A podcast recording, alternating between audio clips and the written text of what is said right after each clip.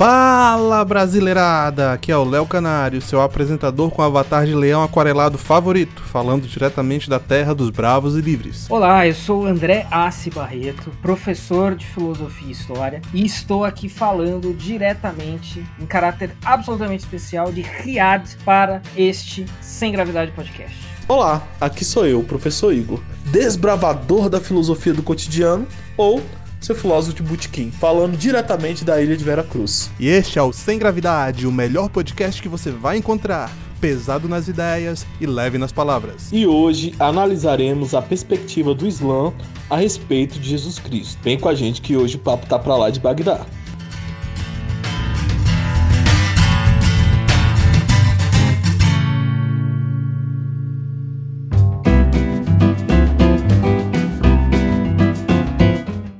Chegamos de novo na sessão de recadinhos do Sem Gravidade Podcast, não é isso mesmo, Igor? Exatamente. E o Sem Gravidade Podcast está presente nas redes sociais. Nós estamos lá no Twitter, é o arroba Léo Sem Gravidade e o arroba Sem Gravidade Underline PC. Você pode nos seguir, você pode dar retweet, você pode nos mandar um comentário lá. E onde mais, Igor? Também estamos disponíveis no Instagram, através dos endereços arroba profigorph, arroba Sem Gravidade Podcast. Também no Facebook Facebook, no facebook.com barra Sem Gravidade Podcast. E YouTube, basta pesquisar Sem Gravidade Podcast. O melhor podcast que você vai encontrar. E comentários, elogios e sugestões você pode mandar também para o nosso e-mail, é o semgravidadepodcast.gmail.com. A gente está sempre de olho e sempre esperando a sua resposta. Também não esqueçam de escutar nosso audiodrama, A Estátua. Relata a história da menina Vanessa, uma menina contemporânea que carrega consigo todos os dilemas da geração pós-moderna. Tem todas as soluções da política nacional dentro da sua mente. Maratone também os outros áudios e os outros episódios do Sem Gravidade Podcast. Pegue um bom café, uma xícara, de preferência café sem açúcar e aproveite e se delicie com a nossa programação. E hoje estamos aqui na nossa sessão de Jabá propaganda é aquele momento que a gente está vendendo peixe dos nossos amigos, daqueles que suportam o nosso programa, suportam em todos os sentidos. E hoje a presença especial que também vai fazer parte do programa vem direto do Oliver Talk, é o André Assi Barreto. E André, fala um pouquinho aí do seu programa. Então, eu para quem eventualmente não saiba, não me conheça, eu sou co-host do podcast Oliver Talk aí, que é tocado pelo Luciano Oliveira, o nosso Oliver. E o Oliver Talk é um podcast de basicamente de cultura, onde a gente tenta facilitar as coisas para aquilo que a gente chama de, na verdade, eu que chamo, eu chamo de leigo interessado. Então, o leigo interessado, o cara que não sabe, mas quer saber, tem boa vontade, e muitas vezes isso é muito melhor que o suposto intelectual, né? Porque o suposto intelectual acha que já sabe tudo. A gente, nosso público é aquela pessoa que admite que não sabe, mas tem boa vontade e quer saber. E aí a gente, a partir disso, a gente trata de temas culturais, a gente desconfia complica a cultura, como diz o, o Oliver, sobre filosofia, literatura, religião. A gente fala muito pouco de, de política, assim, né? No começo a gente falava um pouquinho mais, mas depois a gente falou, não, quer saber? Já tem milhares de negros aí falando de, de, de política, a gente não vai ser mais um que faz isso. Nosso trabalho é, é constante e é mais na seara da cultura, assim, e no sentido de descomplicar o que é ou o que parece complicado. Perfeito, e é importante a gente destacar que já tem muita gente falando de política hoje em dia. Não que a gente despreze, a gente sabe o quanto isso é importante, mas o grande problema da política é o que você fala hoje, amanhã já não vale mais, cara, porque é notícia do passado. Já nessa parte cultural, o espectro de coisas que você pode falar aqui pode durar pela eternidade. É, essa coisa de comentar a notícia do dia, ela tem. Eu não tô desprezando isso ou falando que isso não é importante, mas como você falou, isso é datado, né? O próprio nome diz, é a notícia do dia. Amanhã teremos outras. É passageiro, é efêmero. E também é uma coisa que eu entendo, porque muita gente vai por esse caminho. É um caminho que dá retorno mais rápido, no sentido de as pessoas querem, têm sede disso daí, da polêmica do dia. Mas no fundo, no fundo, o que vai, o que vai se tornar mais duradouro são as questões relativas à cultura aí aí a gente tenta tratar delas, trazer mais gente pro time, pro time da cultura. Modestamente, é claro, né? A gente não é, é paladino da cultura, monopolizador da cultura. A gente apenas trata de temas ali e, e tenta fazer, prestar um pequeno serviço, um pequeno e modesto serviço. É isso aí, gente. Olha, eu sou fã do Oliver Talk e eu recomendo que você escute todos os programas do início. não é só o último, não. Pode fazer maratona que vale a pena. O Oliver Talk é garantido. É isso aí. Agora toca pro programa programa.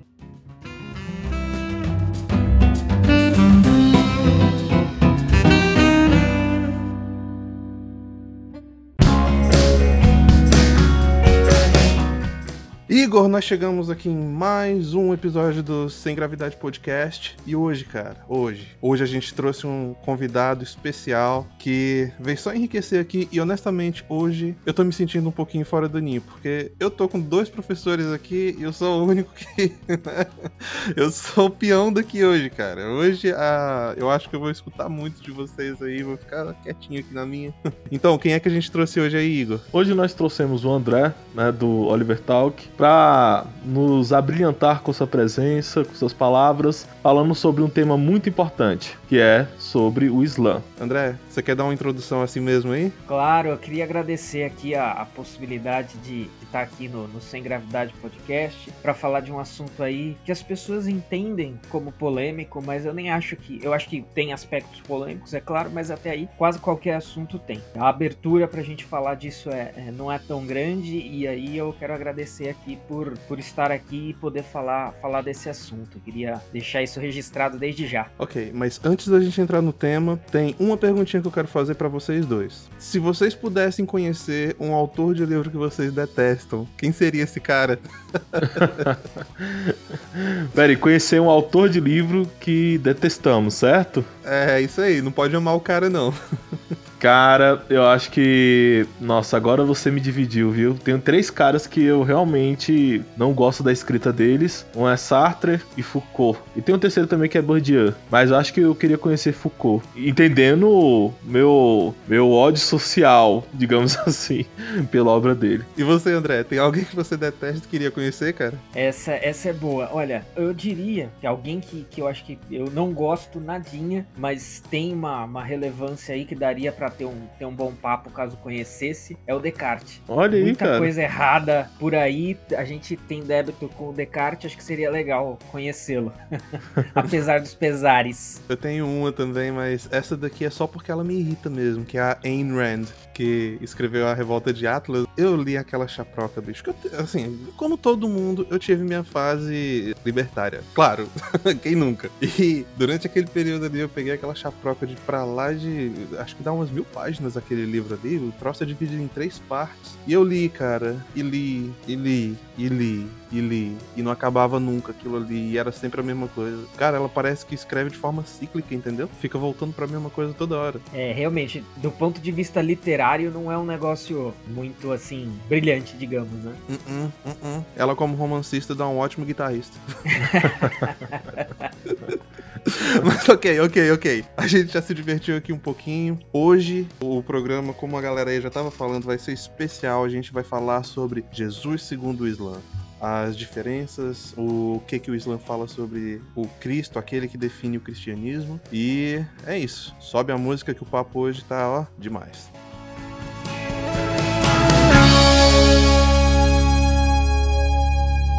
Pense no que diz o livro sagrado. 72 virgens esperando para cada um. Ah, vou botar você no espeto igual um carteiro André, você chegou pra gente e propôs esse tema, né, cara? E nós achamos muito interessante, mas a gente sabia pouco sobre ele. Daí a gente teve que estudar um pouquinho sobre o que é o Islã, porque a verdade é que do lado de cá, aqui no, no Oeste, no Ocidente, a gente não tem muito contato com o Islã, principalmente no Brasil. Tem muitas coisas sobre a religião que elas acabam ficando muito obscuras. Então, para começar o papo, vamos tentar definir o Islã de uma forma bem rapidinha aí, só em alguns minutos. Aonde que essa religião surgiu? Beleza. Antes ainda, eu peço licença só para fazer uma partezinho de, de, de segundos, que a, a, perspectiva que eu vou adotar, e acredito que vocês também, é uma perspectiva que poderia ser aceita por qualquer historiador, qualquer sociólogo da religião, qualquer filósofo da religião. Então, porque quando às vezes aquela pessoa que tiver nua e crua em relação ao assunto Islã, beleza, provavelmente ela não vai sentir nada, assim, nada prévio ao ouvir aqui a nossa, a nossa conversa. Quem tiver algum conhecimento, vai falar: peraí, mas o negócio é histórico, é político, é religioso, é metafísico. Então, na verdade, é uma coisa que eu interpreto como filosofia da religião. A gente não vai, poderia focar muito no aspecto político, mas não, não vai ser. E eu, eu acho que qualquer um que não tenha problema em estar nessa posição de um filósofo da religião, de um historiador da religião, pode tirar proveito disso daqui. Vai ser uma coisa, pelo menos da minha parte, uma ótica mais crítica, mas eu acho que isso faz parte do repertório de um historiador, de um filósofo da, da religião. Então, por que eu tô dizendo isso? Não é uma perspectiva também, pelo menos a minha, na análise de uma religião ou de um religioso observando uma outra religião, mas é uma coisa mais assim, neutra, na medida do possível, é claro. Eu acredito que 90% do que eu vou dizer poderia ser aceito por um filósofo da religião ateu. Acho que se ele for, se ele achar os argumentos persuasivos, ele poderia concordar com isso, né? Só para dar um, uma, uma credibilidade aí. Eu queria também fazer uma introdução sobre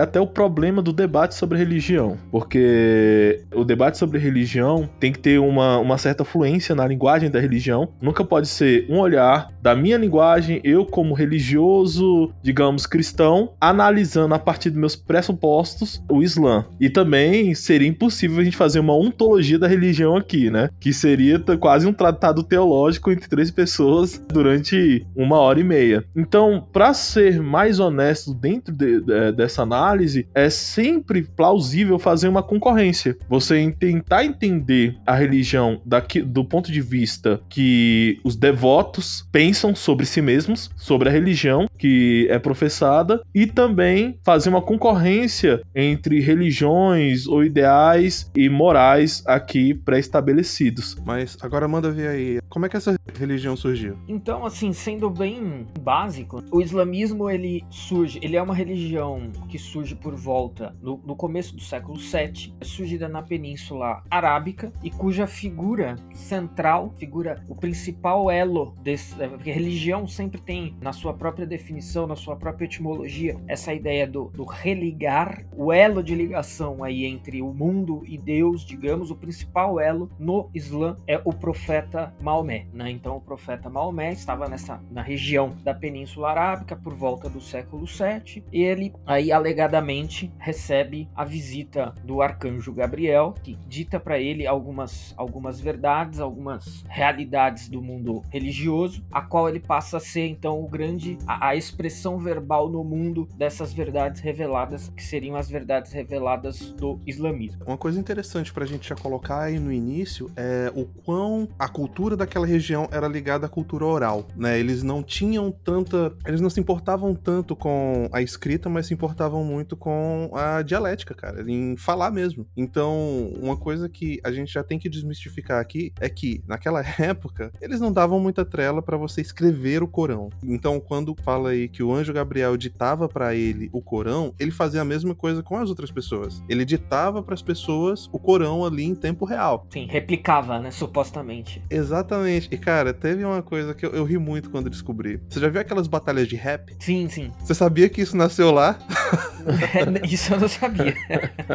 pois é, era muito comum entre eles fazerem batalha de poema. Eles davam tanto prestígio para a capacidade oral do fulano que você tinha dois caras no meio da rua jogando ali uma, sabe, tum, tum, tum, até o, o, insulto era, era válido ali, cara. Era, era um fazendo poema de um lado, era um outro fazendo poema do outro e era batalha de rap em tempo real. Isso coloca uma questão teológica interessante e nós que estamos analisando de um ponto de vista né, neutro e mais externo, porque um dos preceitos aí do Islã é a preservação. Dois argumentos fortíssimos que apologistas islâmicos usam em defesa do Islã é a preservação miraculosa do Islã, do, do, do Alcorão, perdão. Então, olha, o Alcorão estar preservado, supostamente preservado, seria uma evidência da sua natureza miraculosa e também a sua qualidade literária, né? Um, um argumento forte fortíssimo, que eu acho particularmente até engraçado, até cômico, mas que os apologistas islâmicos insistem é que o tipo de literatura que o Alcorão é, supostamente tão boa, tão boa, tão boa, que não poderia ter origem divina. Mas aí vejam só, dentro desse aspecto histórico,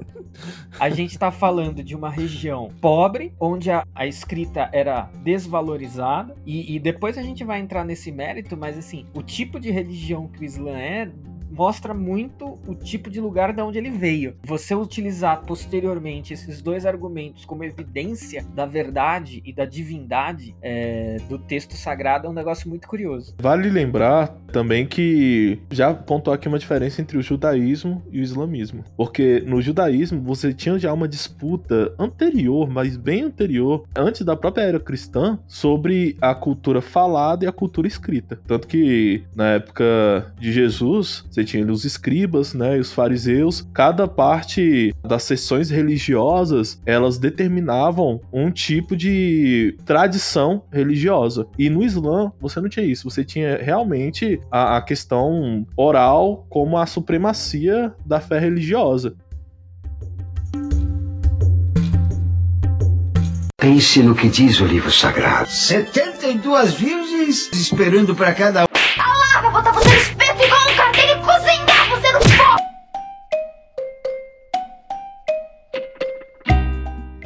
Outro ponto interessante pra gente pontuar também sobre o início do Islã é justamente aquela região. Aquela região ali, ela era uma passagem segura de comércio que de quem vinha da Ásia e queria levar mercadorias pro Império Bizantino ou pro Império Persa. Como os dois impérios ficavam se bicando ali na fronteira, né?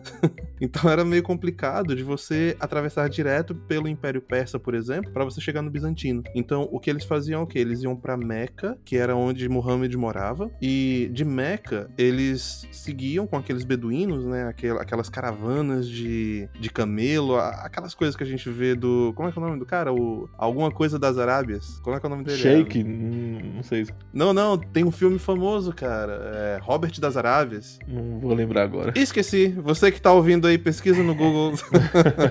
é, é, um- é um filme famosão. O cara desbravou ali a Arábia. Mas o que é interessante é que boa parte da tradição do Islã, ela é muito materialista. Ela se foca muito em coisas que você pode dar pros outros, em presentes. Inclusive, é, posso contar uma história rapidinho? Sim. Claro. Teve uma vez que eu fui pra hum, Atlanta, não, pra Chicago. Eu fui pra Chicago. Eu peguei um táxi pra ir do aeroporto até o hotel. Era um treinamento, alguma coisa que eu tava vindo fazer lá. O Uber que eu peguei era islâmico, sabe? E era islâmico e como falava, meu amigo, eu não tava nem puxando o assunto e o cara já tava me contando a vida inteira. eu não tava interessado. Mas aí ele começou a falar, não, que esse negócio aí de que islâmico não dá valor às mulheres, é tudo mentira. Eu, oh, sério? É mentira? Aí ele, é, é sim, a gente trata elas como princesa. Elas ficam dentro do castelo. Eu as amo tanto que eu tenho até mais que uma. Pois é. É, Elas ficam no castelo e a gente enche elas de ouro, entendeu? Então a ideia deles de fazer uma pessoa feliz é essa. Enche a pessoa de grana, grana, grana, grana, grana, e aí todos os problemas dela vão, vão se solucionar. Pensando assim, eu não faço ideia de como que os países muçulmanos não são todos socialistas, cara. Mas você sabe que existe. é, é, eu, quando eu descobri isso, foi um dos momentos que eu fiquei assim chocado. Existe uma economia muçulmana, né? Uma coisa pra gente é, mencionar, pelo menos, é que é, é, o Islã, eu vejo o Islã como uma cosmovisão, né? Ele é um negócio completo. Ele tem um direito, ele tem uma teoria de Estado, ele tem. E ele tem uma economia também. Seria complicado dizer, ah, a econo- economia islâmica igual a economia socialista. Seria complicado a gente falar isso. Mas assim, tem paralelo. Não é capitalista, com certeza. É pelo menos a maneira como a gente entende capitalismo no Ocidente. Uma coisa que eu queria pontuar e levantar para vocês cortarem é que. Então, olha só, a gente tá falando ali de uma região pobre, que é rota para uma outra, e a gente tá falando que o Islã, do Islã emerge uma certa visão materialista de mundo. Isso reflete na teologia, porque aquela coisa do como que é as descrições islâmicas do paraíso, e Santo Tomás de Aquino tem quatro comentários assim sobre o Islã e sobre Maomé, em que um dos comentários de São Tomás de Aquino ele fala justamente isso, mas, mas isso é uma visão muito materialista da coisa toda. Mundana até, né? Mundana. O que é o paraíso islâmico, né? Você tem aquela coisa das virgens, aquilo tá perdido na teologia islâmica, perdido no seguinte sentido assim, você não encontra ali, olha, 72 virgens esperam o herói islâmico no paraíso. Mas o paraíso é uma coisa onde você vai ter abundância material, abundância carnal, né? Você vai ter 72 virgens que cada vez que você as desvirginiza, elas se revirginizam para que você possa desvirginizá-las novamente. Então assim, que essa seja a sua visão de paraíso quer dizer muita coisa, né? Quer dizer, olha, o melhor que você pode ter no seu pós-morte, mas veja, são coisas que você poderia ter em vida. Se você for um ricaço amoral, você pode, não, quero muitas mulheres e quero aqui viver uma vida totalmente hedonista que o meu dinheiro pode me proporcionar. É um tipo de paraíso que dá para você realizar na Terra, né? E é um negócio bem interessante de se pensar, porque quando você fala de religião, é um negócio espiritual, né? Exatamente. Esse é um dos problemas do, do Islã. Dentro da visão cristã, principalmente em Santo Agostinho, você tem a ideia que o homem ele tem. E, e Santo Agostinho ele vai frisar muito isso, né, na leitura dele em Romanos. Ele vai frisar que o ser humano ele tem três, três prisões, como se você tivesse três correntes que aprisionam o homem, que é o mundo quanto ideologia anticristo, a própria carne, o ser humano, né, sendo corrupto, corruptível e corruptor, e também o diabo que é o tentador. Então você entende que o ser humano ele tem uma, uma falha existencial, um vazio existencial e que ele precisa de Deus, se chegar a Deus, que é, por definição, uma verdade, uma beleza, uma justiça objetiva. Já no Islã, a, quando você começa a entender os preceitos, você percebe que a ideia não é essa. Pelo contrário, é, é bem parecido com, falar grosso modo, com aquilo que John Locke vai falar, né? O homem é uma tábula rasa, sabe? Branca. E você vai, vai constituindo ali, é, dentro da sua vida, os preceitos da Sharia. Eu tenho uma teoria. Eu acho que boa parte do Islã segue esse preceito mais materialista não só por onde Muhammad nasceu, mas pela vida dele. Porque durante boa parte da vida dele, ele vinha de uma família aristocrática Sim. empobrecida. Classe média.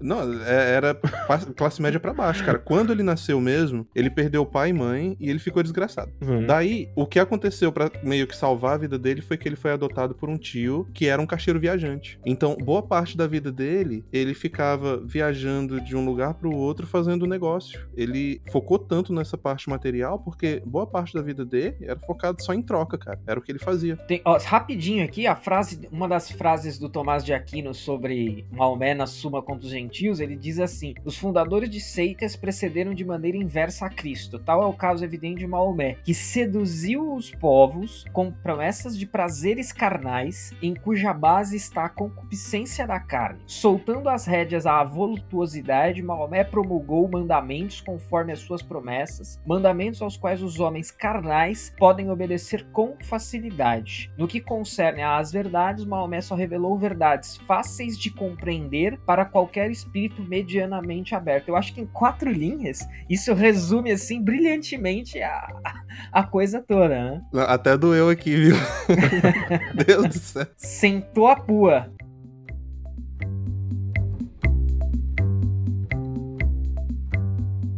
Pense no que diz o livro sagrado. 72 virgens esperando para cada um. Ah, vou botar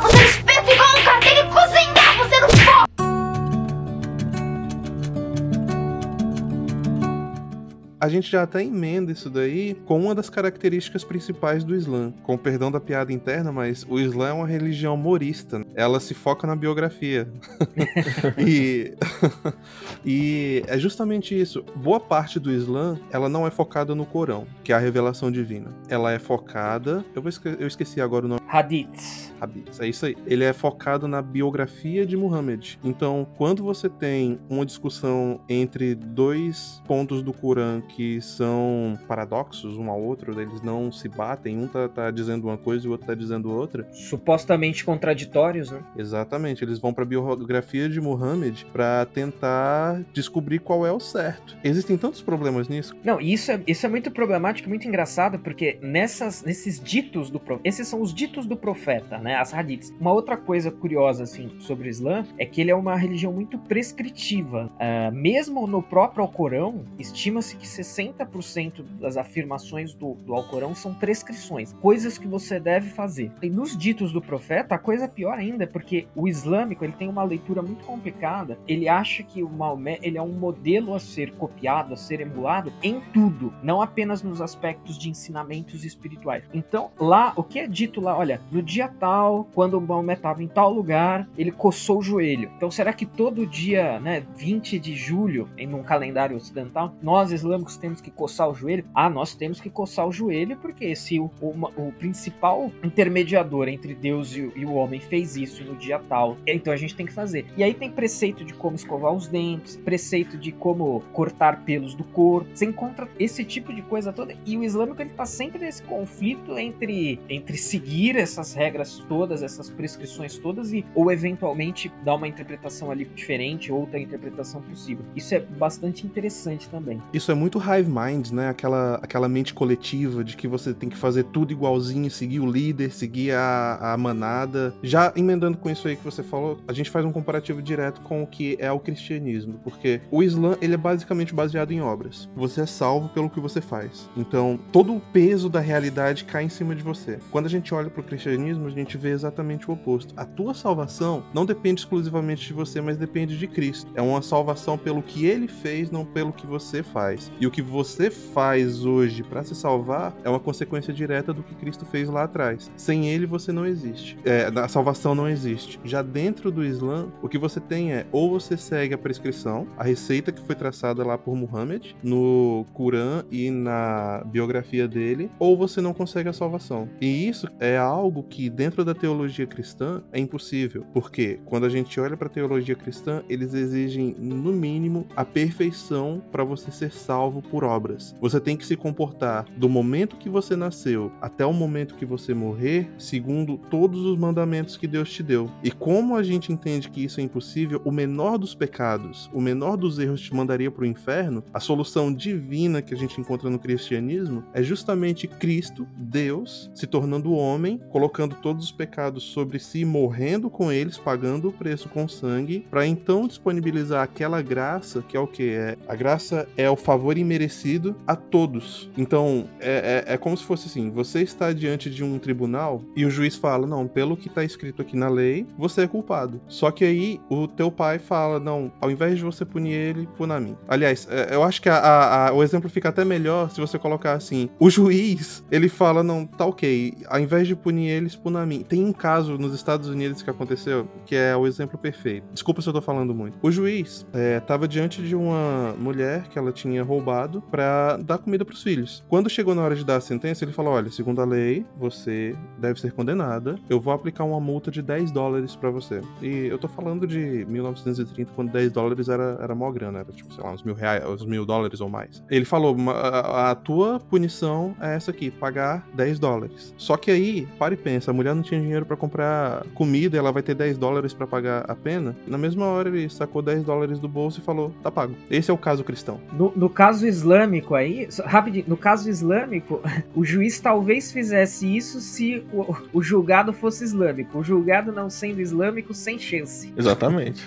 Inclusive, entre uma das questões intrigantes do Islã é que eles não podem adotar, porque uma mulher não pode tocar em outro árabe. Então, uma, uma vida de um filho adotado, um filho adotivo dentro de casa, se tornaria problemática. Então, eles pensam que o melhor que se pode fazer é não adotar. Obviamente que tem um trabalho das mesquitas com os órfãos que, que ajudam ali financeiramente. Já o cristianismo, ele trabalha em outra lógica, né? Quando você vai pegar o Tiago, e eu digo não o Tiago, o apóstolo, mas o Tiago que se tornou ali um dos líderes depois na igreja de Jerusalém, o trabalho a ser feito pelo cristianismo era cuidar dos órfãos e das viúvas do, do seu período. Mas adentrando um pouco a explanação do Léo, o cristianismo ele trabalha exatamente com isso, né? A ideia é que somos seres quebrados e até os profetas com o perpassar do tempo, nessa busca da santificação, eles erraram. Exatamente por causa. E quantas vezes você vai ler o Antigo Testamento, o Novo Testamento, você vê lá Moisés se ajoelhando e pedindo perdão a Deus. Eu não devia ter agido de tal forma. Ilumina, me inspira. Esse pedido constante por inspiração, entendendo que existe uma certa cisão que a gente chama de lapso na teologia, que aconteceu no Éden, que já era predestinado ali, né, numa eternidade an anterior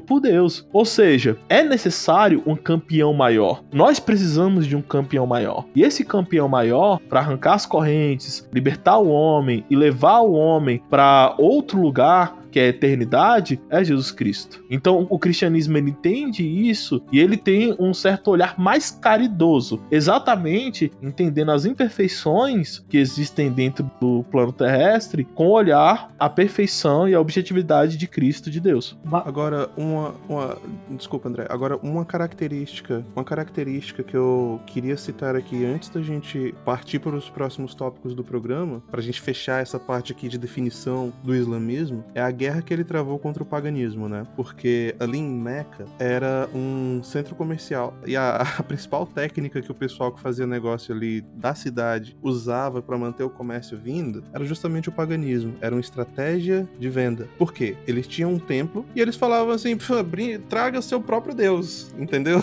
Bring your own God. Esse era o, o princípio deles, por quê? Porque isso trazia menos agressão, trazia menos conflito ali para a região. Se todos os deuses são são válidos, então pouco importa quem tá fazendo negócio. É menos moral e mais grana. Uma coisa que eu queria trazer até como dentro desse tópico, mas já como uma ponte para os nossos próximos, uma coisa que eu acho muito interessante do Islã e tem a ver não só com isso, mas tem a ver também com o fato dele ser a religião mais tardia dos monoteísmos. Então o judaísmo é a mais antiga, depois o cristianismo e o islamismo vem no século 7 depois de Cristo pelo calendário cristão ocidental. E só que o Islã, por exemplo, teologia islâmica, ela a gente vai chegar nisso, a gente vai reforçar e, e deslindar isso mais para frente, mas é interessante a gente notar que o Islã ele tem um certo compromisso com as com algumas verdades, tanto do judaísmo quanto do cristianismo. Então, por exemplo, a ideia de Deus único, que também tem diálogo com essa ideia do combate ao paganismo, né? Então,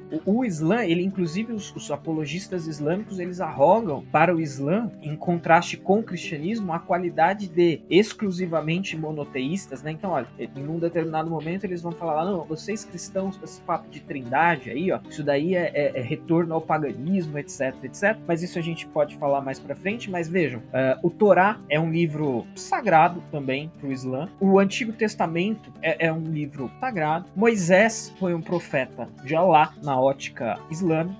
Pró o próprio Novo Testamento, é, aí vai, vai ter uma variação dentro do, do, dos e dos apologistas, né? Mas o próprio Novo Testamento traz verdades, porque a gente vai falar disso mais para frente, mas Jesus supostamente é um profeta do Islã também, apenas é inferior a Maomé, mas também é. Alguns vão falar, não, a Bíblia foi corrompida, a Bíblia que nós temos acesso atualmente não é uma Bíblia que guarda totalmente a verdade, porque ela não foi especialmente miraculosamente preservada como o Alcorão supostamente foi, mas isso também não quer dizer que o islâmico ele não vai chegar e falar, não, Torá só tem mentiras e é um livro é, demoníaco, falso, não. O mesmo para a Bíblia. Abraão é um profeta, é, Moisés é um profeta e até Jesus. Então, isso é, um, é, uma coisa que eu acho interessante também, que o judeu e o cristão não tem, né? Não tem esse compromisso com a veracidade do livro sagrado do, do Islã, por exemplo. Eu faço uma inserção aí. Quem tá, pra, tá por fora do Islã não sabe é que um dos motivos que eles consideram esses outros livros sagrados como sagrados também é porque o Islã, o Corão, ele não é um livro com histórias fechadas dentro dele. Então, por exemplo, ele faz citações a Davi, entende? Mas quem é Davi? Ele não, não é como a Bíblia que você tem a história de Davi do início até o fim, entende? Você tem ali do momento que ele foi ungido até a morte. É uma história completa. Você, você tem início, meio e fim. Dentro do Corão, principalmente por ser essa tradição falada e não escrita, eles sempre assumem que o, o início da história já foi contado por alguém. É parte da cultura da região. Se você compara ele com com a Bíblia, você tem na Bíblia um livro robusto, completo, com histórias que contam a moral que ela quer dar ali para aquele evento. Ela conta a vida das pessoas que estavam envolvidas naquilo dali. Já o Corão, ele não tem essa completude. Inclusive, os, os islâmicos, eles entendem o Corão como a última revelação. E isso daí é até engraçado porque eles têm um preceito, cara, que é assim, é um negócio bem progressista, né? Eles falam que o que foi escrito por último é o que vale.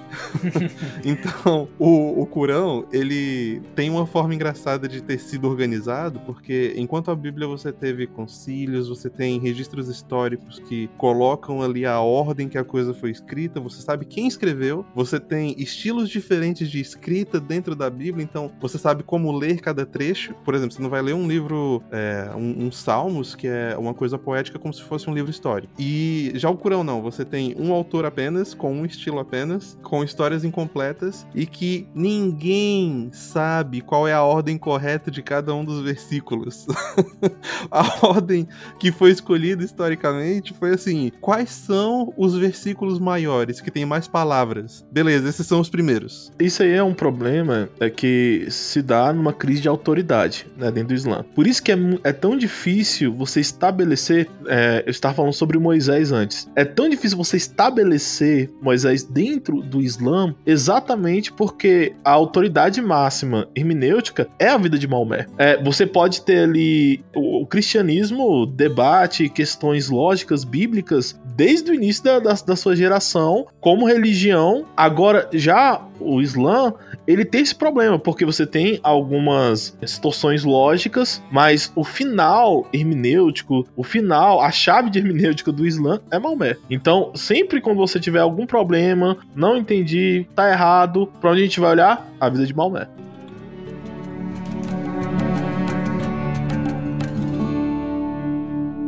Pense no que diz o livro sagrado. 72 virgens esperando para cada um. Ah, vou botar você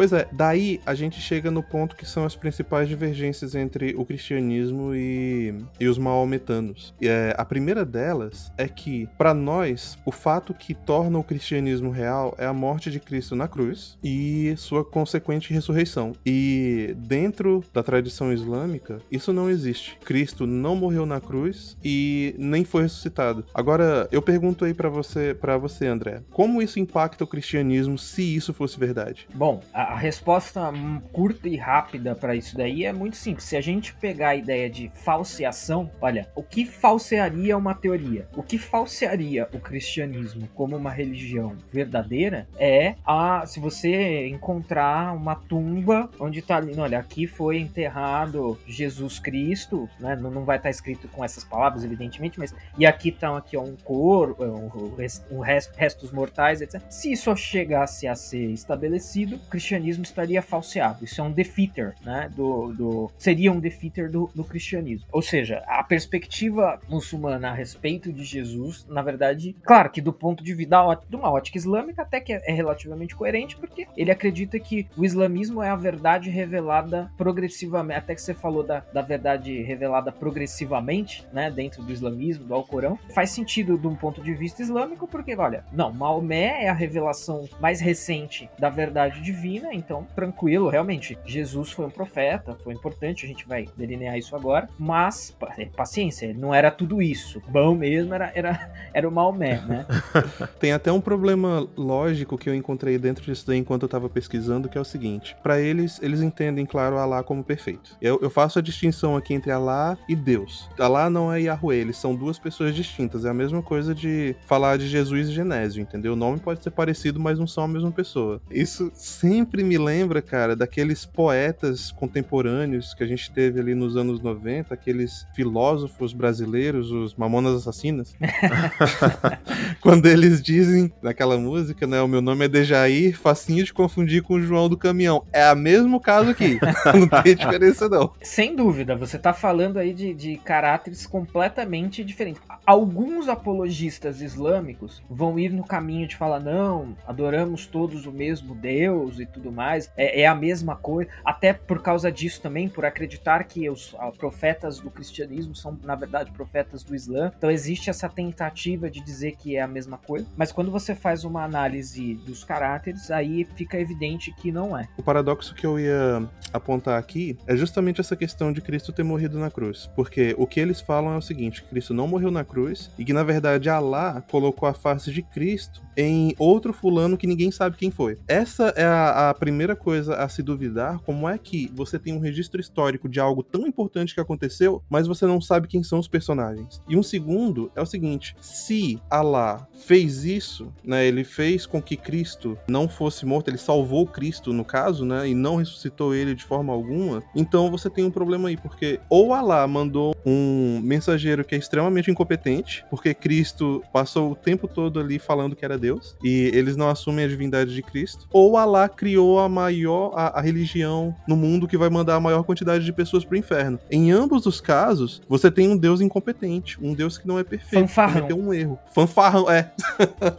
tá brincando ali, cara. E é importante falar sobre essa questão. Eu não sou tomista no sentido que tenho grande admiração por São Tomás de Aquino, mas no sentido que eu sou mais agostiniano porque eu tenho um certo problema das percepções puramente racionais. Mas quando você lê a Bíblia, o canon, você percebe que existe uma lógica. Você vai do Antigo Testamento, Gênesis, Êxodo, sempre falando sobre alguém que virá, sempre falando sobre um cordeiro imolado, alguém que precisa vir, alguém, alguém que vai trazer uma nova mensagem, uma nova mensagem não, uma nova era da ali de, de relacionamento com Deus. Você tem isso de Gênesis até o final do Antigo Testamento se cumprindo ali na figura de Jesus Cristo. E essa falta, sabe, de coesão é muito aparente dentro do Islã. Você não tem essa coesão como você tem dentro. Aí fala assim, ah, mas é tudo bem, mas é, é muito fácil você pegar os livros, juntar eles e falar isso. Não, cara, a igreja primitiva, ela já usava esse canon. Ela já tinha esse padrão de leitura. Você tinha lá o, o Didaquê dos apóstolos, que ele, obviamente, o Didaquê era a doutrina dos apóstolos, que eles já ensinavam, porque os livros estavam sendo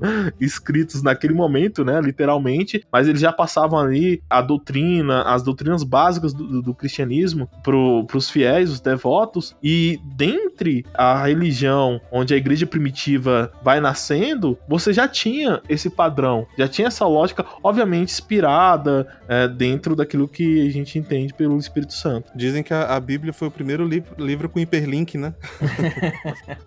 o, o Novo Testamento tem sempre uma citação pro Antigo. Isso é interessante do ponto de vista teológico, porque voltando lá na questão da, da preservação miraculosa, suposta preservação mirac- miraculosa do Alcorão. Só que o Alcorão é um livro que, um livro que, primeiro que além disso ser disputável em, em outros aspectos, você não tem nenhum documento do século zero, digamos, né? Mas do começo do- do- da era cristã, que não seja cristão, tão bem preservado quanto a Bíblia, né? Então, se você for seguir nessa linha de raciocínio de, não, a, a preservação do texto é prova da sua origem divina. Claro, você tem pontos problemáticos ali, leves discordâncias, até tem, mas um documento com a idade da Bíblia, isso se a gente falar de Novo Testamento, né? Sem falar do Velho, que é mais antigo ainda. A gente também tem um caso aí muito peculiar, muito sui generis na história como um todo em termos de preservação histórica. Posso até colocar um, um parênteses aqui nisso que você falou, André, que olha só. O argumento histórico para a ver- veracidade da Bíblia se dá justamente pela forma como ela foi entregue. Por exemplo, você tem as cartas de.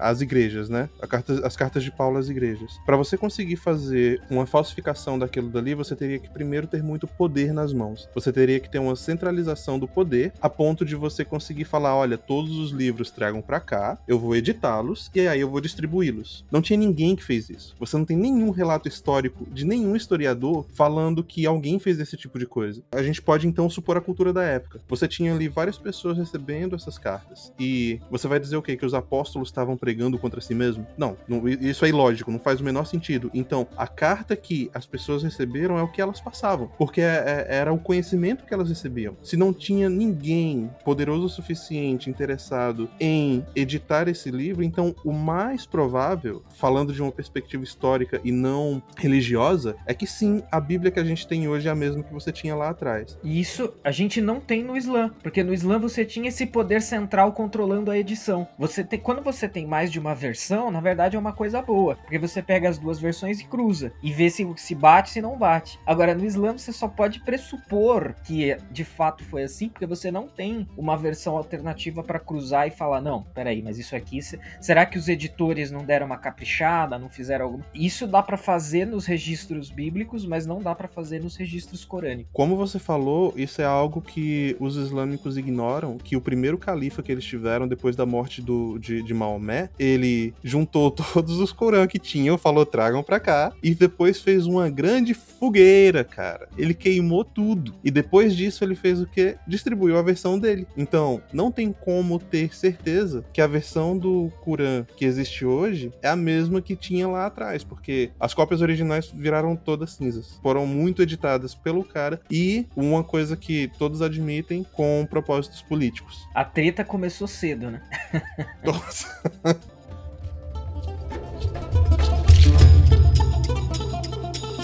Pense no que diz o livro sagrado. 72 virgens esperando para cada um. Ah, vou botar você no espeto igual um e cozinhar você no fogo!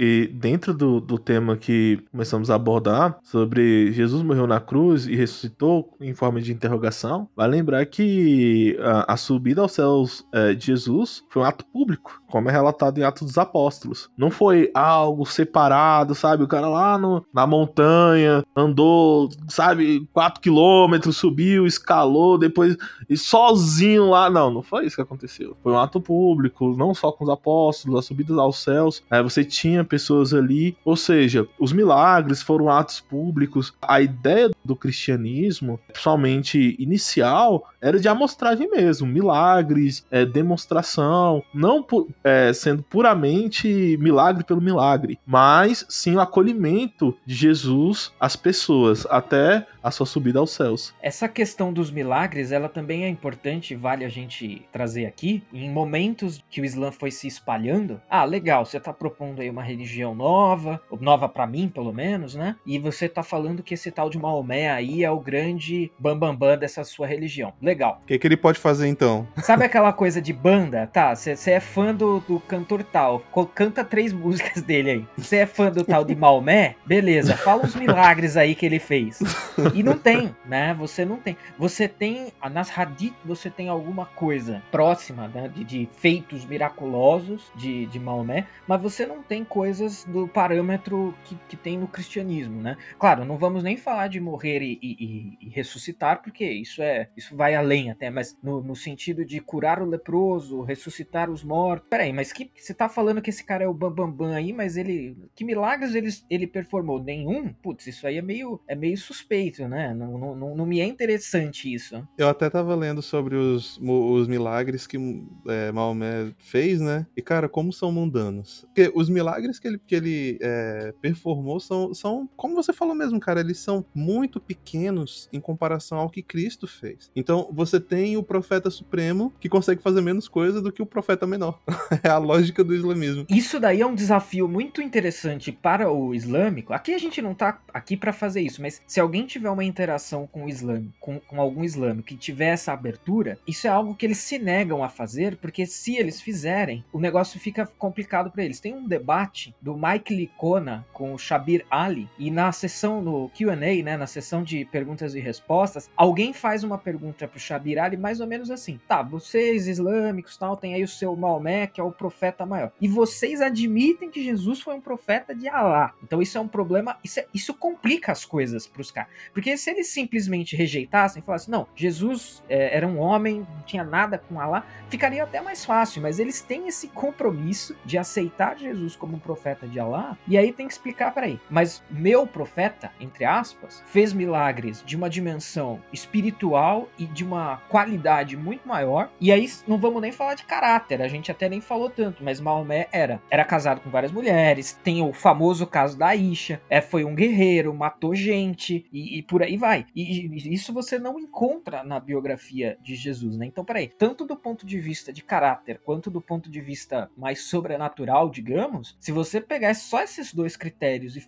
fazer uma comparação, como é que você faz isso, admitindo que os dois são profetas do mesmo Deus, e você chega à conclusão que Maomé é o maior deles? É um negócio bem complicado.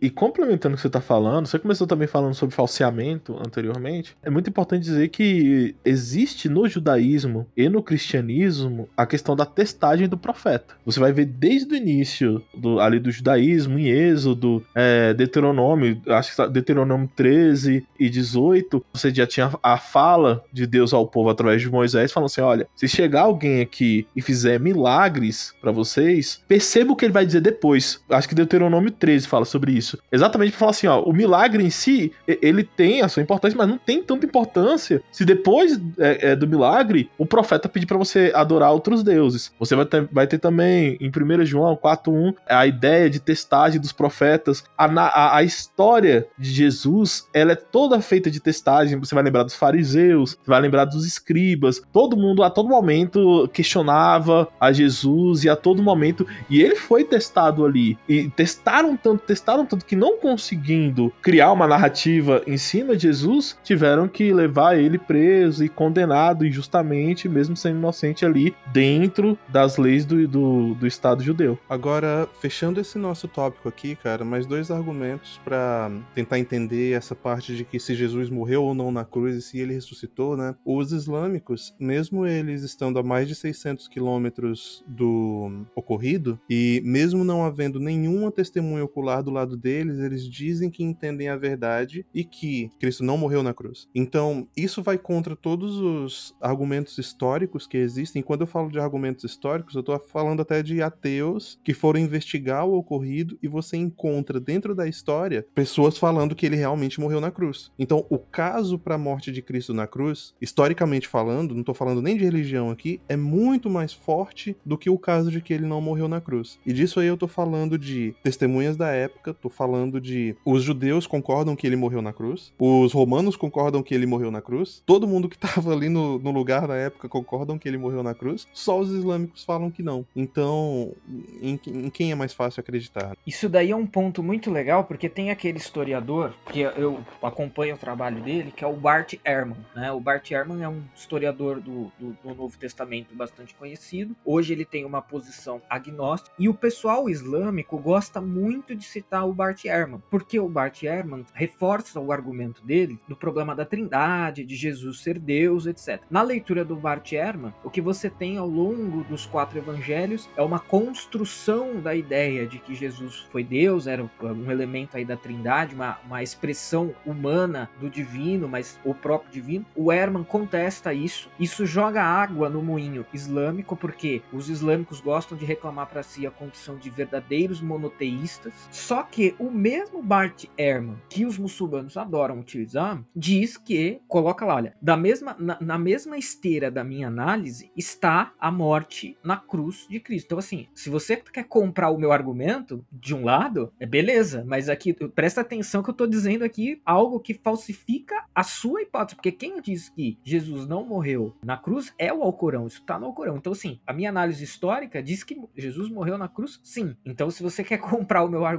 vai com calma, né? Toma cuidado, porque a minha mesma pesquisa histórica, que supostamente diz outra, algo que do seu interesse, da sua conveniência, diz que o seu livro sagrado está absolutamente equivocado nesse aspecto. É, você citou Herman aí, e eu acho engraçado que lembrou minha época da, da adolescência, quando eu, eu, ia debater com alguns ateus, né? Era naquela época que o ateu tinha virado. O ateísmo tinha virado. Modinha. Eles sempre vinham com aqueles argumentos, acho que ele escreveu um livro, acho que é. Eu não lembro, mas falava tipo 200 contradições bíblicas, alguma coisa assim. Eu não lembro o, o número. Eu acredito que foi ele que escreveu. E eles sempre vinham com essa, essas argumentações. E quando você vai ver as, abre aspas, contradições bíblicas, fecha aspas, quando o ateísmo virou moda, sempre tinha algum colega que vinha, não, cara, mas tem contradição bíblica, e apresentava esse livro para mim. E quando você vai ver as argumentações em cima disso, são as mais pífias possíveis, sabe? É questão de hermenêutica. Exemplo, exemplo, aquela, aquela batalha que ocorreu ali antes da cisão dos reinos de Judá e Samaria, a Bíblia narra bem assim, que o sol passou, é, girou é, sobre a terra, né, e tal. Aí o cara, ah, mas o, o sol não gira, né? Sendo que, sabe, interpretando da maneira mais literal possível para passar um tipo de argumento, né? Sendo que a Bíblia não é um livro tão literal, pelo contrário, tem muita poesia, muita metáfora e etc.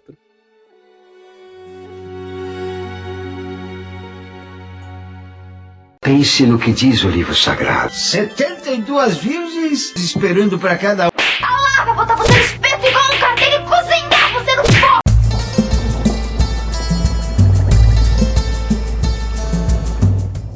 daí a gente chega no nosso terceiro ato do programa, que a gente compara Je- Jesus versus Maomé, principais diferenças que a gente vê dentro do islamismo. E a mais gritante dela é que os islâmicos proclamam que Cristo não é Deus e que ele nunca se proclamou como Deus. E a gente tem do outro lado também Maomé que se proclama profeta, inclusive uma das dos pilares centrais do, dos maometanos é justamente que Allah é o único Deus e Maomé é seu principal profeta. Agora, a gente pode. Eu, eu jogo essa pergunta aí pra vocês dois, principalmente pra você primeiro, André. Existem. Você, você entende que existem provas dentro da Bíblia que Jesus proclama a si mesmo como Deus? Ótimo. Bom, vamos lá. Então, só um resuminho aqui, e aí eu já largo o pau nessa, nessa pergunta. Então, ó, Islã e Jesus, concordâncias. Jesus é um profeta, Jesus é Messias, Jesus teve nascimento virginal, o Islã admite isso. Jesus fez milagres e Jesus irá retornar. Tudo isso é admitido pelo Islã. O que, que não é admitido pelo Islã? Jesus não é filho de Deus, pelo menos não no sentido trinitário da coisa, né? É filho de Deus na medida em que, né, se vocês procurarem debates islâmicos, não, Jesus era filho de Deus, sim, do mesmo jeito que Adão, Moisés, né, etc.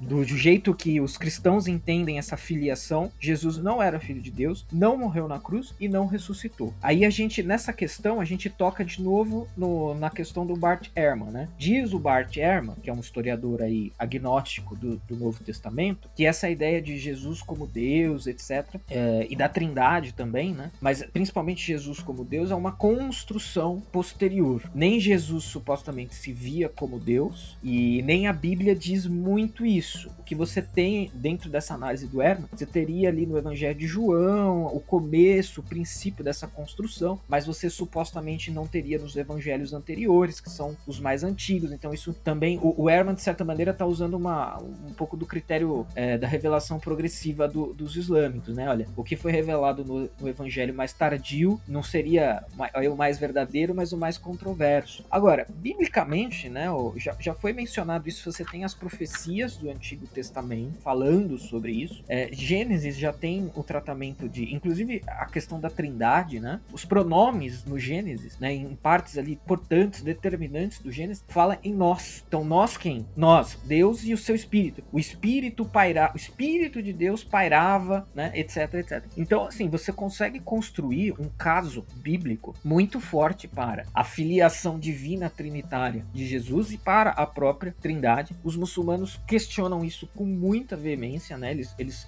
porque eles precisam se arrogar como os únicos e verdadeiros monoteístas, mas isso também é meio controverso, porque quando a gente começa a se aprofundar nas pesquisas, a gente vê que Maomé, muita gente na época de Maomé atribuía peculiaridades divinas a Maomé, né? Como por exemplo, ah, Maomé cuspiu. Aí lá o pessoal, a companhia, né, de Maomé, a, a trupe do Maomé, ah, o Maomé cuspiu ia lá e pegava o cuspe dele e passava como se fosse um, um creme hidratante, né? Então como se aquilo ali tivesse propriedades miraculosas, que é um negócio bem pagão também e é um negócio divinatório. Não, não vou dizer que é uma evidência de tratamento divino, mas é uma coisa bem divinatória. Então, apesar deles se arrogarem aí os únicos e verdadeiros monoteístas e que não fazem divinização de, de- de- daquilo que é humano, eu acho que isso é, é bastante controverso. André, isso daí evidencia a.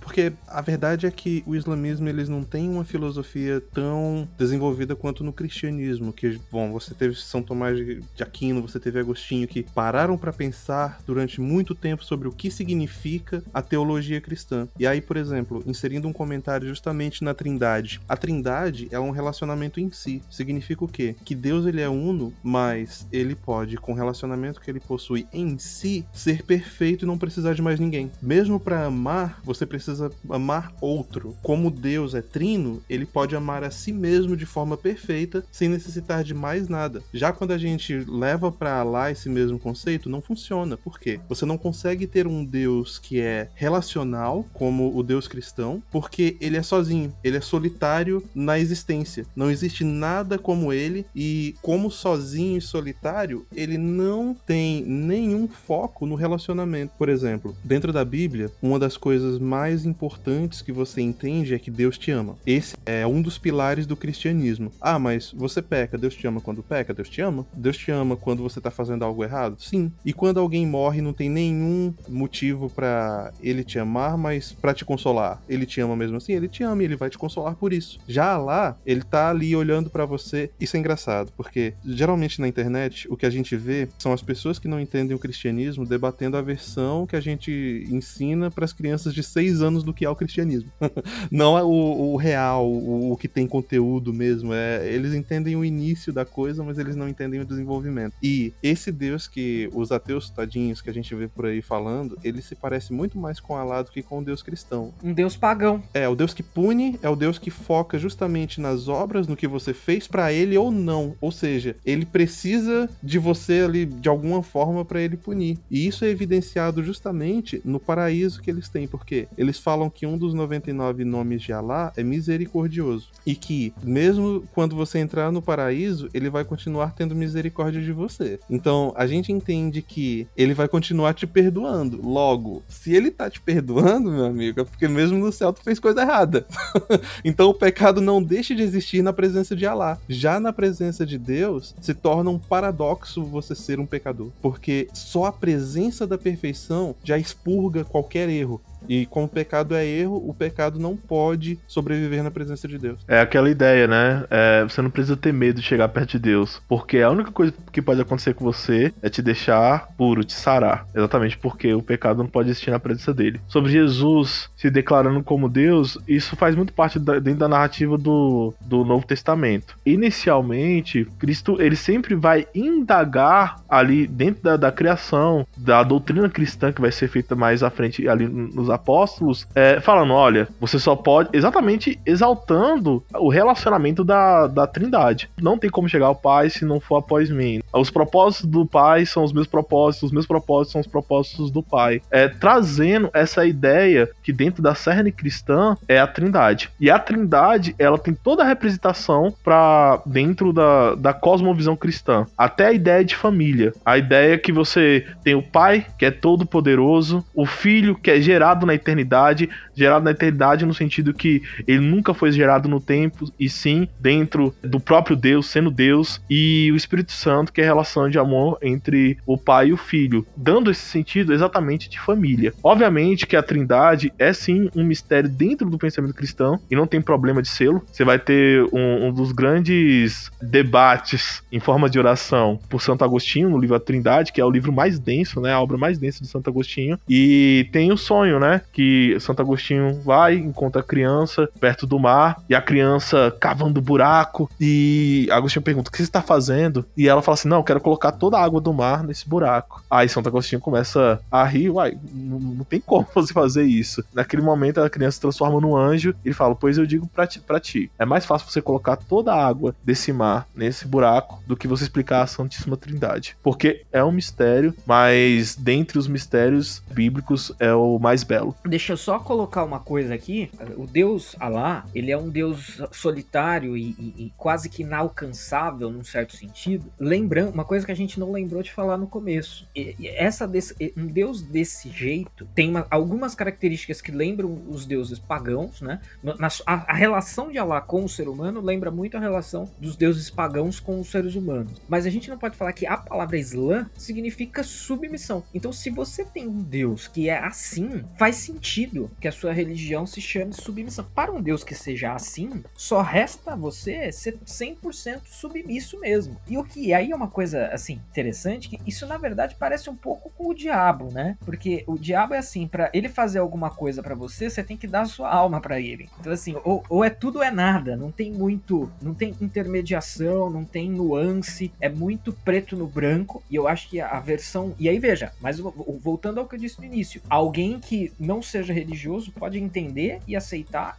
e, e engatar esse argumento que eu tô colocando aqui. Você vê no cristianismo uma teologia muito mais sofisticada, muito mais nuançada e que explica muito melhor uma série de coisas. E isso toca na questão do amor, né? Então, que do, e dos amores, inclusive, no vocabulário grego tem mais de uma palavra. O Deus islâmico, Allah, a ética dele é uma espécie de ética altruísta, mas altruísta naturalista, que é o seguinte sentido: eu sou, somos dois babuínos na selva. Eu costo as minhas costas, você costa a sua. Eu te adoro aqui, eu me submeto integralmente a você, Allah. E aí, se eu fizer isso, você vai me amar de volta. Mas se eu não fizer, você não vai. E isso tem consequências depois que no Corão, as pessoas que são da religião do livro, que são os cristãos e os judeus, eles são sempre retratados como cidadãos secundários, né? Sempre é a segunda linha. Olha, em alguns casos você pode até respeitar, você pode, você pode tudo, mas assim, é sempre segunda linha, é sempre a palavra que eles usam é kafir, né? É sempre kafir. Então, prioridade para quem for islâmico, porque quem é islâmico se submete integralmente ao mesmo Deus que você, e esse Deus ama de volta apenas quem se submete integralmente a ele. Agora, o restante, tá, pode ser legal, a gente talvez até tolere ou não, mas é, é segunda linha, é cidadão de segunda classe.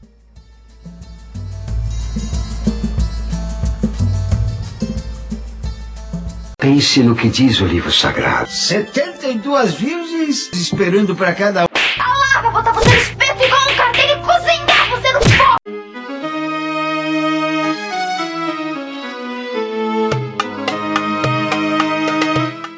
É importante falar, André, que você tocou em um dos pontos essenciais quando tentamos é, estabelecer valores dentro de uma religião. A ideia de jihad, que, que você fala o seguinte: não, jihad é o esforço, né? É a tentativa de transformar o mundo em um mundo onde, se fala e se pensa através do Islã. Aí, aí obviamente, se você é, começar com qualquer, qualquer um que siga essa religião através dele explicando para você ali as questões da jihad, ele vai falar assim: não, beleza, mas é também a luta contra o pecado e tal. Mas não é só contra o pecado, é também só contra aqueles que não seguem né, a religião. Então, ao mesmo passo, do outro lado, você tem a caridade cristã. E o cristão, ele sempre vai olhar para o outro indivíduo que não segue os mesmos preceitos dele com olhar caridoso. Que é a ideia, se, salvo engano, é C.S. Lewis que fala, não lembro se é C.S. Lewis, mas o cristianismo é a tentativa de um mendigo, né,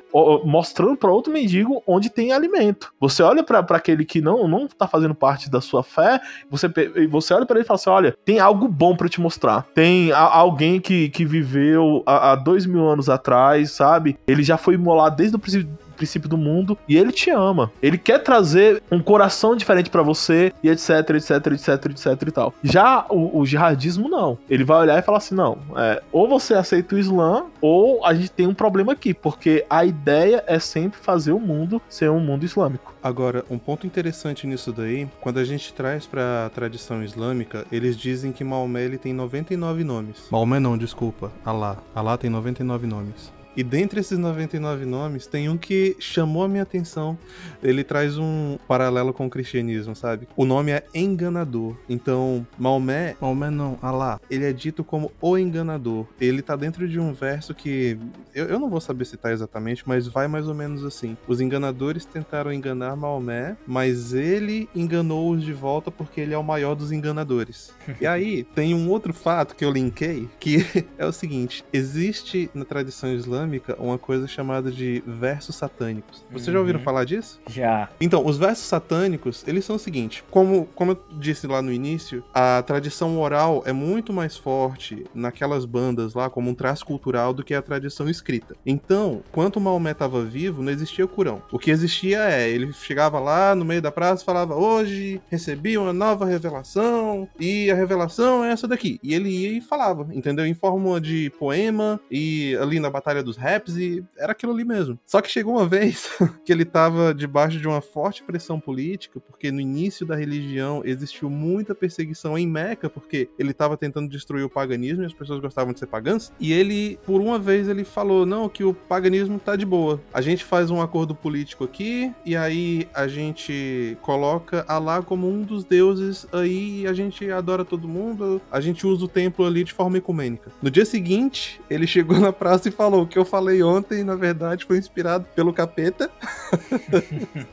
E eu ditei um verso satânico, entendeu? Para pra pensar nas consequências disso. Quer dizer que o profeta de Alá, aquele que deveria ser perfeito e falar somente as palavras de Alá, recebeu uma mensagem de, de- do, capeta e, e- e falou ela em praça pública como se fosse parte da mensagem de Deus? Pra mim fica muito estranho quando você vê que um dos, no- dos é, 99 nomes de Alá é enganador. Eu não vou falar mais nada. Quem tá ouvindo aí que tire suas próprias conclusões. Quem é o pai da enganação? É. eu, eu, ó, não falo mais nada, hein? Fico por aqui mesmo.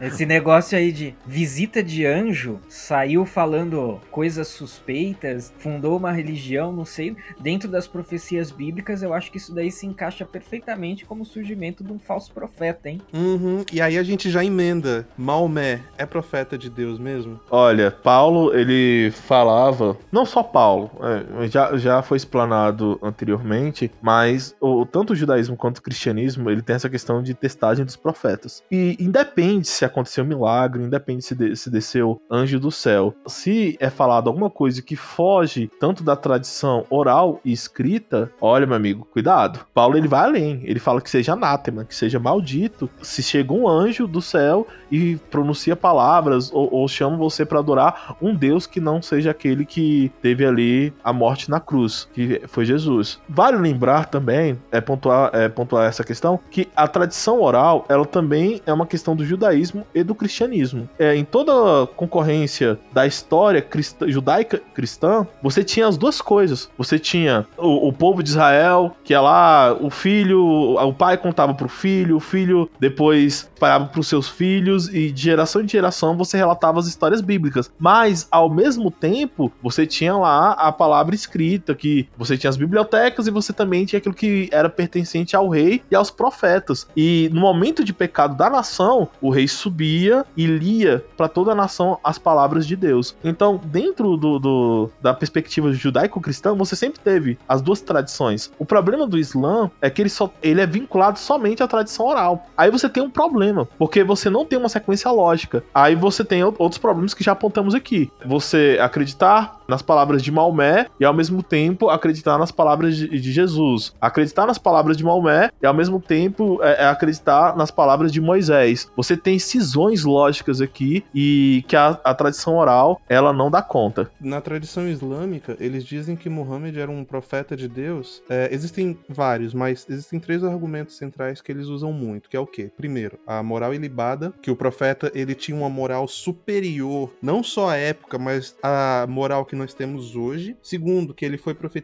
na Bíblia. E terceiro, que ele tinha conhecimento científico além da época.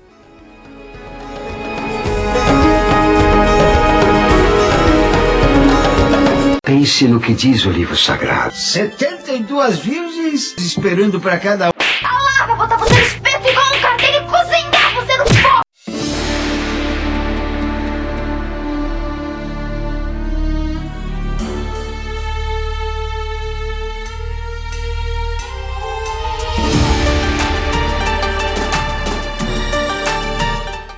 André, você começou a falar um pouquinho sobre a moral ilibada de Maomé no tópico anterior. Você se, você se importa de falar mais um pouquinho sobre isso? Claro que não, aliás, nossa, vou nadar de braçada, porque esse é um assunto bem, bem interessante.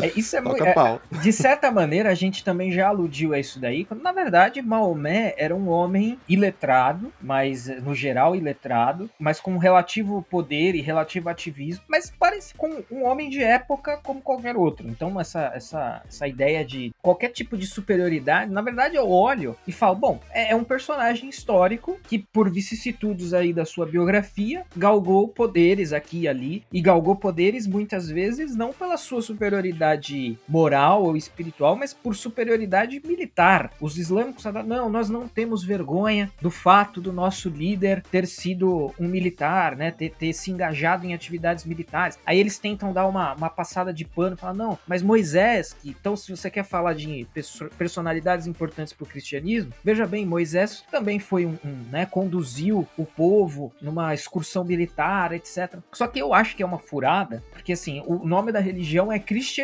né, não é mo- moisesismo, né? Claro que Moisés, óbvio, né? assim, eu- com, com isso eu não tô querendo diminuir Moisés em nenhum aspecto, eu tô falando assim, o fundador, o profeta fundador, e não apenas profeta, mas o profeta fundador do cristianismo é Cristo. Então o modelo primordial, primeiro, é Cristo. E supostamente o mesmo se aplica ao Islã. O pri- modelo primordial é Maomé. E aí, quando a gente, e aí não tem como a gente se furtar de falar aqui de um episódio que, por incrível que pareça, os islâmicos eles são bons em, em criar, em dar nó em pingo da água. Mas pro negócio do casamento de Moisés com a Aisha, que é a menor, a, a garota. Moisés não, Muhammad. Isso, perdão, perdão. Maomé, Maomé, confundi. O casamento de Maomé com Aisha é um, assim, um fato notório da história do Islã e que as passadas de pano dos muçulmanos em geral são bem ruins, né? Pra quem não sabe, Maomé se casou com uma garota de 6 anos e consumou o ato quando ela tinha 9. Então esse é o cara da moral ilibata, né? Esse é o Foi cara da... benevolente, né? É. Esperou três anos. Pô. Uh. Esse, a gente tá vivendo aí a garota de 10 anos que foi estuprada e tá grávida e tal, e a gente acha um absurdo, corretamente, é claro, né? Então, o profeta fundador do Islã era casado com uma garota de. foi- se casou e consumou o casamento com uma garota de 9 anos. E André, é importante a gente pontuar que o primeiro casamento de Muhammad foi estritamente político. Ele se casou com a mulher por causa do, do- da família que ela pertencia. E ele fez o nome dele com base nesse tipo de aliança. E quando ele se casou com a menina, eles dizem que ele caiu por amores por ela e blá blá blá blá blá blá. Mas também era político. Sim, sim. E essa. Rapidamente, só essa questão do. É, é um argumento forte do- dos muçulmanos em favor do Islã é também a questão da literatura, né? O Alcorão como uma forma superior de literatura, mas também supostas verdades científicas é, reveladas por ele. E quando a gente vai analisar isso ponto a ponto, caso a caso, é muito engraçado, porque parece aquelas análises assim, bem fuleiras, que elas existem no cristianismo também, mas como uma coisa muito assim, fringe, né? Muito fora da curva, daquelas pessoas que falam, não, porque a Bíblia anteviu a existência do iPhone. Se você cavar no, Essa nova aí. é.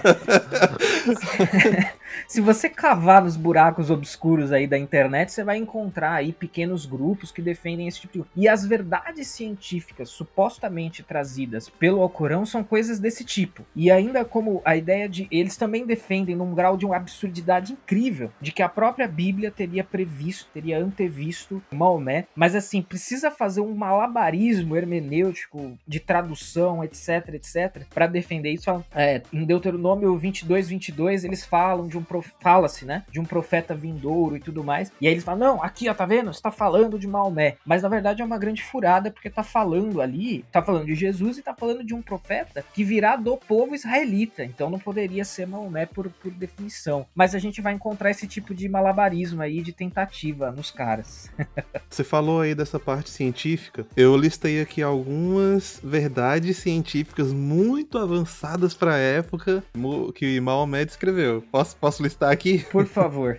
A primeira, estrelas são como meteoritos. A segunda, essa é boa, cara. Essa quando eu li eu falei, é isso. A gente tá errado e eu acho que é isso aqui mesmo que é o correto. O esperma, na verdade, é produzido entre a costela e a espinha do homem.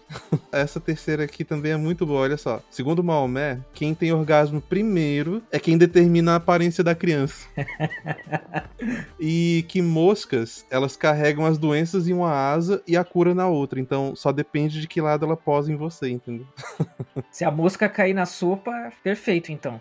Não, é, é 50%. 50%. É do- depende do lado que ela caiu Ah, primeiro. tá, verdade, verdade. Penso o seguinte, quando a gente fa falamos sobre profetas dentro da, da, filosofia da religião, inclusive eu e o Léo a gente estava falando sobre isso quando a gente gravou o episódio da Guerra Fria, sobre a responsabilidade de filósofos. E o mesmo cabe, cabe aqui para profetas, no sentido que muito do que a, re, a religião vai se tornar na frente fala um pouco sobre a mensagem traçada por ele. Obviamente que a religião também vai fazer uma observação da biografia, da biografia do profeta. Quando a gente coloca para concorrer tanto o Islã quanto o cristianismo, eu sempre falo que se eu fosse agnóstico, eu seria cristão do mesmo jeito, não no sentido místico da palavra, mas porque existe uma beleza muito grande no cristianismo, somente quando se fala sobre caridade, sobre igualdade e a, que são os princípios da democracia liberal, né, que inclusive é fundada dentro da perspectiva cristã. Você vê, né, Maomé casou com uma menina de 6 anos e consumou casamento com uma menina de 9 anos. Independente, obviamente que eu não vou olhar para essa situação com olhares anacrônicos, mas seja qual for a época do mundo, isso aí dá pra, é perceptível que é uma criança. Que até os casamentos nessa região, dentro do Oriente Médio, eram meninas novas, sim, mas sempre naquela faixa ali de 12 para cima, 13, 14. Agora, 6 anos é, realmente é uma coisa que, ao olhar com os olhos de hoje, né, ficamos um pouco assustados. Fica pior ainda se você lembrar que o islamismo é uma religião biográfica. Então, o que o profeta fez, você deve fazer também. E aí você pensa que é, é, para nós também não é tão diferente, porque nós analisamos a vida de Jesus, entendendo Jesus não como profeta, mas como o próprio Cristo. A diferença, né? Porque um, um dos primeiros missionários, vamos colocar assim, que foram feitos na Bíblia, foi uma mulher samaritana. E para quem, aqueles que estão nos escutando, que nunca estudaram um pouco teologia, teologia ou da própria narrativa bíblica, os samaritanos eles eram totalmente separados do povo judeu. Você teve ali uma cisão do reino de, de Israel, no, depois da. Você teve os, o, o, a era de ouro de Israel, que foi governado o governo de Davi, de Salomão, ali dos seus filhos, depois você teve uma cisão. Os samaritanos eles foram por um lado mais politeísta, abandonando a antiga religião judaica. E os judeus, eles continuaram ali preservando a religião. Contudo, com o passar do tempo, os judeus começaram a olhar para os samaritanos como imundos. Qual é o primeiro lugar onde Jesus vai fazer um, uma missionária ali? Exatamente em Samaria. É exatamente acolhendo aqueles que, dentro de, da, da sua época, eram vistos com maus olhos. E é exatamente o contrário que o Islã faz. A gente falou agora há pouco sobre até a adoção de crianças. Eles não fazem porque uma mulher não pode encostar em alguém que não seja árabe, né? Isso seria um problema dentro da família para a mãe e para uma possível irmã. Então, primeiramente, eu gostaria de falar que o Islã, ele é uma religião onde a relação entre o homem e Deus é vista como a relação entre um escravo e seu mestre. Ao passo que no cristianismo, a relação entre o homem e Deus é uma relação de filiação, né? É de filho e pai. Então isso é uma, uma, uma das tantas diferenças substanciais que a gente elencou aqui hoje e que a gente demarcou como separando as fronteiras entre Islã e cristianismo e mostrando que Yahvé Yeshua são uma coisa, é um, é um, tipo de divindade, um tipo de Deus, e Alá é outra coisa completamente diferente. Por isso que quando muitas vezes eu vou falar, eu falo Deus e Alá, porque não é a mesma coisa. E uma das coisas também que o cristianismo traz no seu bojo, para não ficar parecendo também que a gente tá pintando tudo com cores mais escuras, a mensagem de esperança, né? A esperança é uma das virtudes teologais do cristianismo, virtudes aí centrais, importantíssimas. Hoje a gente não falou de política, a gente não falou do aspecto político, geopolítico, migratório do Islã. Podemos até falar num, numa, numa próxima vez. Mas muitas vezes, quando a gente fala desses assuntos que se resvalam, que se aproximam, às vezes a, o tom da conversa é muito tenebroso e às vezes a gente brinca, fala assim: ah, você tá aí na, na Vila Nhocuné, em São Paulo, falando do, do, do fim da civilização europeia devido à imigração islâmica. Então, vamos aqui adotar é, o, o Ocidente, o cristianismo, na sua história, já enfrentou diversas heresias, já enfrentou diversos problemas e a esperança foi cultivada, foi mantida e ao final a, a, a coisa certa aconteceu. Então, por um lado, sim, estamos diante de uma situação problemática, por outro, vamos tomar cuidado para não cair no fatalismo aí num, e num pessimismo boboca que não tem muito a ver com, com a coisa toda.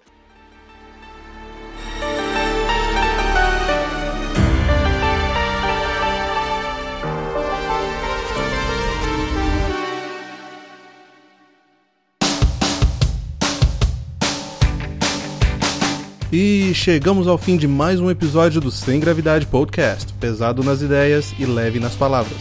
Se você gostou do episódio, nos dê uma boa avaliação no iTunes, Spotify ou no seu aplicativo de podcast preferido. Nos siga também no Conservative Core e no Twitter, arroba sem gravidade underline PC, arroba e Igor S Gravidade. Se inscreva também no nosso canal do YouTube. Caso tenha um comentário, sugestão ou elogio ao podcast, mande um e-mail para semgravidadepodcast.gmail.com. Nos vemos no próximo episódio.